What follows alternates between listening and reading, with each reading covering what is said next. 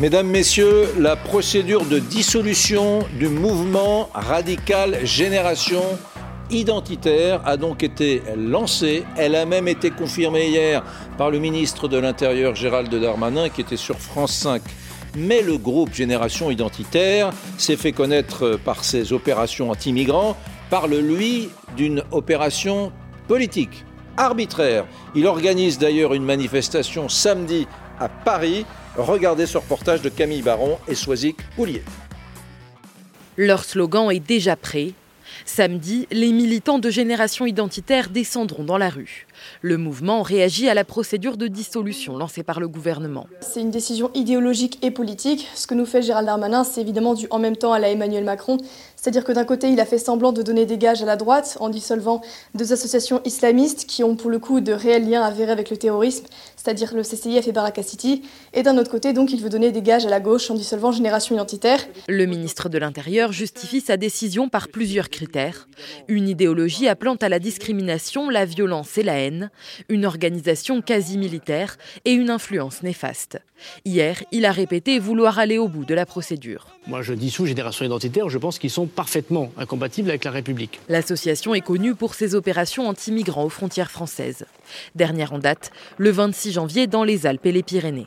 En 2018, des militants avaient été condamnés avant d'être relaxés en appel. Des actions impossibles en cas de dissolution. Ça aurait un impact sur leur façon de, fonctionner puisque leurs actions euh, seraient interdites et donc par exemple ils auraient beaucoup plus de mal à, se financer puisqu'ils ne seraient plus autorisés euh, de, leur, de leur donner euh, des fonds. Le mouvement a jusqu'au 23 février pour se défendre. Sa dissolution pourrait être prononcée dans les jours qui suivent. Alors, Guillaume Perrault, décision politique ou décision juridique justifiée? C'est une décision politique, bien sûr. C'est le propre des dissolutions de groupes que le pouvoir considère, enfin que le gouvernement considère comme factieux. Hmm. Ça a toujours été comme ça. Rappelons la base juridique de ce que fait Darmanin. C'est une loi de janvier 1936. 36 36 qui a été faite en réaction aux émeutes du 6 février 1934 qui ont été analysés, de mon point de vue à tort, comme une tentative de renverser la, République, mais peu importe, ça c'est un débat historique. En tout cas, il y a eu une loi en janvier 36, avant le Front populaire, mais quand la majorité du Front populaire a gagné les législatives en mai-juin 36, ils ont utilisé cette loi pour dissoudre la Ligue d'action française, les camelots du roi, qui étaient euh, les plus, les plus durs, c'était les jeunes de l'action française, donc habitués au, au RIX euh, avec le Parti communiste dans la rue, c'était fréquent à l'époque, et également les croix de feu du colonel de la Roque, qui ont été, euh, dont la dissolution a été prononcée à ce moment-là. Et fait intéressant, qu'a fait le colonel de la Roque à ce moment-là? Il ne mm. pouvait pas reconstituer une ligue parce que la reconstitution de ligue dissoute, c'est un délit prévu par la loi. Donc qu'est-ce que vous faites dans ces cas-là? Soit vous faites des groupuscules pour vous faire oublier un moment, puis vous essayez de ressurgir. Mais ce n'est pas du tout ce qu'il a voulu faire.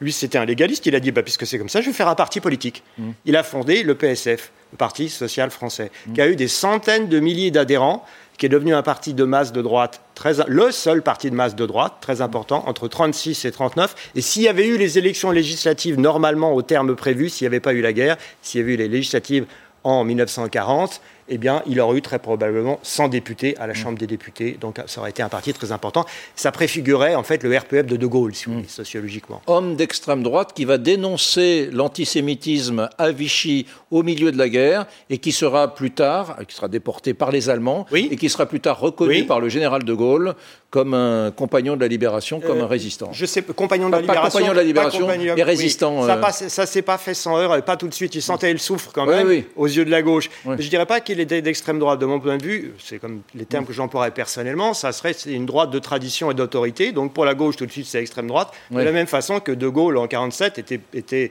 qualifié de fascisant par le Parti communiste et la SFIO. Et grosso modo, c'est les mêmes thèmes. En tout cas, sa postérité au colonel de la Roque sera... Euh, sera clairement au RPF, dans, dans, ces, dans ces parties-là. Bon, euh, est-ce que c'est la même chose là? Est-ce que, est que euh, l'interdiction de génération identitaire vous semble validée sur le plan euh, alors, personnellement, elle me semble pas, euh, elle me semble pas du tout tenir la route, mais le Conseil d'État se prononcera. Les mm. le, juge, c'est lui. Par contre, ce qu'on peut dire, c'est qu'on n'est pas du tout dans le même contexte mm. que euh, la dissolution d'un groupe comme euh, Ordre Nouveau mm. en 73, par ah. exemple, qui avait été dissous par Marcelin. Il y avait, en deux mots, voilà ce qui s'est passé en 73. Il y a eu un meeting à la Mutualité. Mutualité apparaît dans le cinquième, c'est symboliquement un lieu de gauche. Donc, pour faire une provocation, ordre nouveau, mouvement d'extrême droite, euh, issu d'Occident, qui avait été dissous fin 68, et dans lequel il y avait Gérard Longuet, De Jean, son âme, et Alain Madelin, et d'autres, se retrouvent dans Ordre Nouveau et font un meeting contre, je cite, l'immigration sauvage, à la mutualité. La LCR de Krivine, qui s'appelait à l'époque Glick communiste, qui s'appelait pas encore révolutionnaire, dit c'est une provocation, on va aller leur casser la gueule. Parce qu'à ce moment-là, on se battait dans les rues mmh. avec euh, des clés anglaises, avec des matraques, euh, avec des cocktails Molotov. C'était ultra violent. C'était plus violent qu'aujourd'hui. Mmh. Et donc, la police s'est interposée et les policiers en ont pris plein la gueule parce qu'ils étaient mmh. au milieu. Et suite à ça, Marcelin, ministre de l'Intérieur de Pompidou, a dit puisque c'est comme ça, je prononce la dissolution des deux. Je les renvoie dos à dos. Ordre nouveau et la Ligue communiste. Puis ils ont continué leur vie sous d'autres formes hmm. plus tard. Voilà. Mais la grande différence, c'est que Génération Identitaire, à ma connaissance, n'a pas été condamnée pour des faits de violence sur les migrants. C'est une énorme différence. Écoutez ce que dit justement la porte-parole que nous avons rencontrée hier soir, Thaïs Descuffon, sur, sur ce point-là. Êtes-vous euh, une milice euh, comparable à celle que vous décrivez? Et écoutez sa réponse. La constitution de milice, c'était un chef d'accusation qui figurait dans notre procès lors de notre action, euh, notre opération Defend Europe dans les Alpes, où nous nous étions rendus au col de l'échelle en déployant une frontière euh, symbolique entre euh, la France et l'Italie. Et dans ce procès, nous avions été relaxés par la justice, par la Cour d'appel de Grenoble en décembre dernier. Donc la justice, elle a déjà tranché et ce chef d'accusation, il ne tient pas debout. Oui, c'est vrai que quand on regarde des actions, regardez ces images. Là, on est en 2018. Il y a deux, trois ans, on est dans les Alpes. Euh, action à la frontière franco-italienne dans les Alpes. Il s'agit d'intimider les migrants euh, accusés de s'être fait passer pour euh, des gendarmes avec leur doudoune bleue. Les, militants sont en réalité là pour ben, dénoncer le fait qu'à la frontière, on est laxiste. Voilà, donc on les voit sur ces images. Bon là, finalement, ils ont été relaxés, parce qu'on a dit, attention, vous, c'est scandaleux ce que vous faites. Ils sont relaxés. Deuxième chose, on est à Bobigny. Ils s'introduisent sur le toit de la, de la CAF. Euh, à Bobigny, on est en 2019, et ils déploient une banderole avec les inscriptions de l'argent pour les Français, pas pour les étrangers. Alors on peut dire c'est xénophobe, que c'est ils sont condamnés en première instance, l'affaire est en appel. Voilà, je, vous montre tout pour que vous fassiez une, autre euh, une idée. Euh, je vous allais regarder maintenant, juin dernier, en plein mouvement Black Lives Matter, Génération Identitaire organise une contre-manifestation et déploie cette banderole Justice pour les victimes du racisme anti-blanc. Là, il n'y a pas de poursuite judiciaire. Et puis enfin, euh, c'était le mois dernier, plus récemment, donc dans les Pyrénées, cette fois-ci, nouvelle action contre l'immigration. Ça ressemble à la première dans les Alpes. Euh, une enquête préliminaire pour provocation publique à la haine raciale a été ouverte. Voilà les dossiers. Euh, Arnaud Stéphane. Oui, euh, plusieurs choses. La première, juste un voix d'histoire. Arnaud, puis euh, François il, il, me, il, me, semble que c'est pas sur la loi de, de 34 en vérité qui se sont abattus. En 36, c'était parce que je crois que comment s'appelle Léon Blum s'était fait attaquer lors d'un enterrement. Il passait en voiture. il avait été à moitié lynché. Vous parlez de quelle dissolution? Pour les camelots du roi Je parlais de 36. Oui, oui, la, loi de 36. C'est lors des obsèques de Jacques Bainville. Voilà qu'effectivement, vers mars, avant les législatives, euh, Léon Blum avait été, avait été molesté. Et ce qui avait justifié. Euh, la, vous avez raison d'apporter. Et on avait, on avait donc fermé on avait euh, quoi euh, dissous, les, camelots, du roi. Les camelots du roi, qui étaient les jeunes royalistes de l'Action française. Vous avez, vous avez sept critères. On ne va pas mm. rentrer trop dans le droit. Nous avons une avocate ici. Mm. Euh, il y a sept critères sur la loi de 1936 pour interdire génération identitaire. Non, non, oui, pour toute, organisation qui, ne, répondrait pas à ces cas. Il y a provoqué des manifestations. Enfin, il y, a être en uniforme, appeler à la haine et envers des personnes ciblées. Il y a euh, le groupe armé, etc. Or, il se trouve que si on fait, on se base factuellement sur ce que fait euh, Génération Identitaire, euh, ça n'a jamais été le cas. Hmm. Ça n'a jamais été le cas. Ce qu'on leur reproche là, et on utilise un argument qui, à mon avis, est un peu faiblard, c'est de dire que sur leur dernière manifestation, parce que ça, la banderole, mmh. euh, ça n'a même pas été poursuivi, parce que y a, ça, n'est pas pénal de faire mmh. ce qu'ils ont fait. Mmh. Euh, oui, encore heureux. Non mais, non, mais certains voulaient le faire. Il, faut, il faut les poursuivre, il faut les interdire pour ça. En revanche, ce qu'ils ont fait, et ce qu'on leur reproche, c'est de dire qu'ils sont contre l'immigration.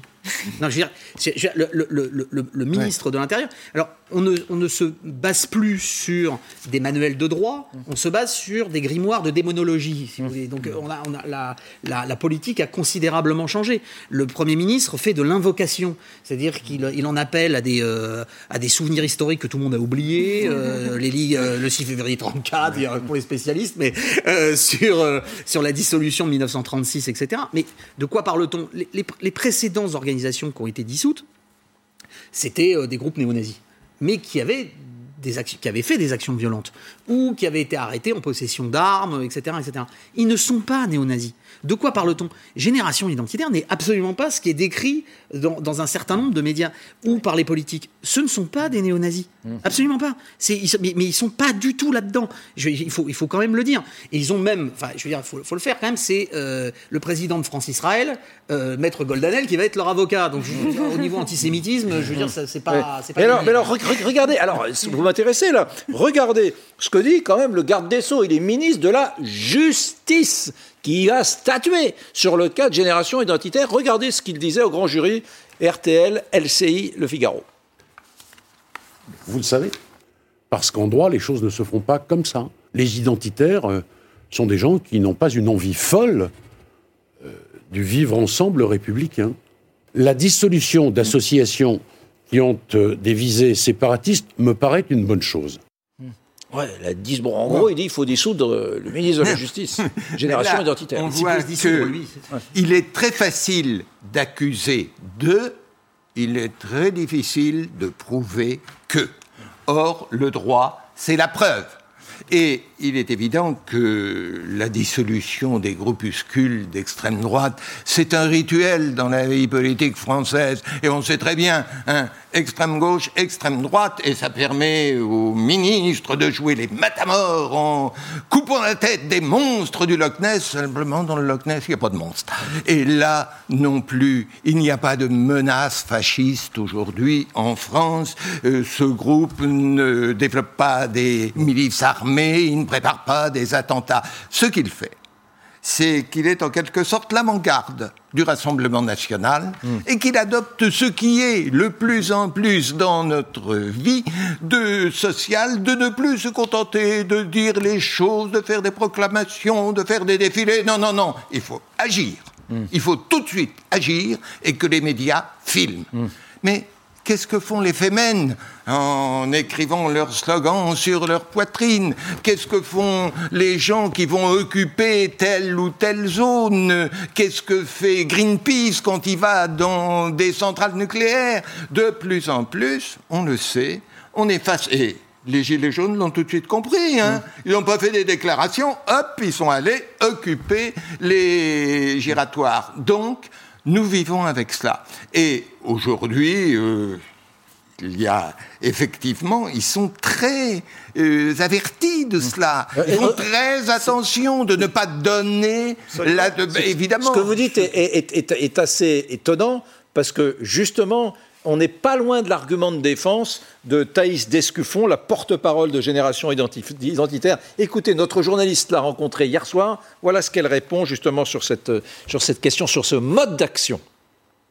Nous sommes des lanceurs d'alerte, nous sommes un mouvement de jeunesse qui souhaite seulement mettre en lumière nos thématiques. Et là, euh, en l'occurrence, dans, notre opération dans les Pyrénées, nous étions venus montrer le laxisme migratoire et qu'il y avait une forte menace terroriste euh, au col du Portillon qui n'était pas prise au sérieux par la préfecture. Et d'ailleurs, lorsque nous nous étions rendus sur place, il n'y avait aucune force de police présente et euh, on pouvait tout à fait traverser à pied sans aucun contrôle quand on était un migrant. moi, je vous réponds que, encore une fois, notre mode d'action, c'est le même que Greenpeace. Quand Greenpeace va occuper une centrale nucléaire, ça ne pose de problème à personne.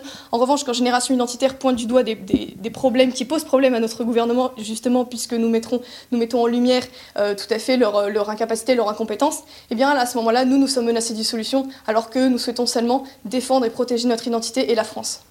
Et juste d'un mot, ce que je vous dis là, ça signifie pas du tout que j'approuve les idées et les thèses de génération identitaire. Simplement qu'il s'agisse à l'époque euh, du Front National, qu'il s'agisse de Le Pen, qu'il s'agisse du Front identitaire, je ne crois pas que la diabolisation et l'interdiction soient une façon de les faire disparaître. C'est quand même comme cela que nous avons réussi à amener Le Pen père et fille au deuxième tour du scrutin présidentiel. Alors tout de même, on devrait avoir compris. Virginie Pradel, la juriste, l'avocate. Ben, moi, je, regrette hein, vivement euh, toutes les attaques judiciaires à l'endroit euh, de générations identitaires, hein, dont euh, la volonté, de, en dernier lieu, la volonté de dissoudre cette association, qui, rappelons-le, est quand même une association pacifiste, hein, qui ne fait que mettre en évidence. Pacifiste, c'est pas spontanément leur, slogan numéro un, on est pacifiste. Bon, enfin, euh, que vous dire de, Force est de constater qu'ils n'ont euh, frappé personne, euh, qu'il n'y a pas d'action violente. Pacifique moi, quand je regarde euh, Thaïs Descuffon, enfin, je ne suis pas effrayée. Enfin, mm. euh, la porte-parole de Génération Identitaire euh, est quand même loin d'être effrayante. Non, c'est quand même, c'est quand même assez regrettable d'en arriver à ce point-là. Je trouve que depuis quelques mois, on bafoue vraiment les libertés publiques des Français. Alors, on, nous interdit de circuler, on nous interdit d'entreprendre, on nous interdit tout un tas de choses, et maintenant, on nous interdit de nous exprimer parce que, en attaquant Génération Identitaire, on attaque la liberté d'expression des Français. Il y a aujourd'hui beaucoup de Français qui considère que l'immigration euh, massive clandestine est un véritable problème. Et ce que fait cette association, c'est dénoncer, dénoncer cela.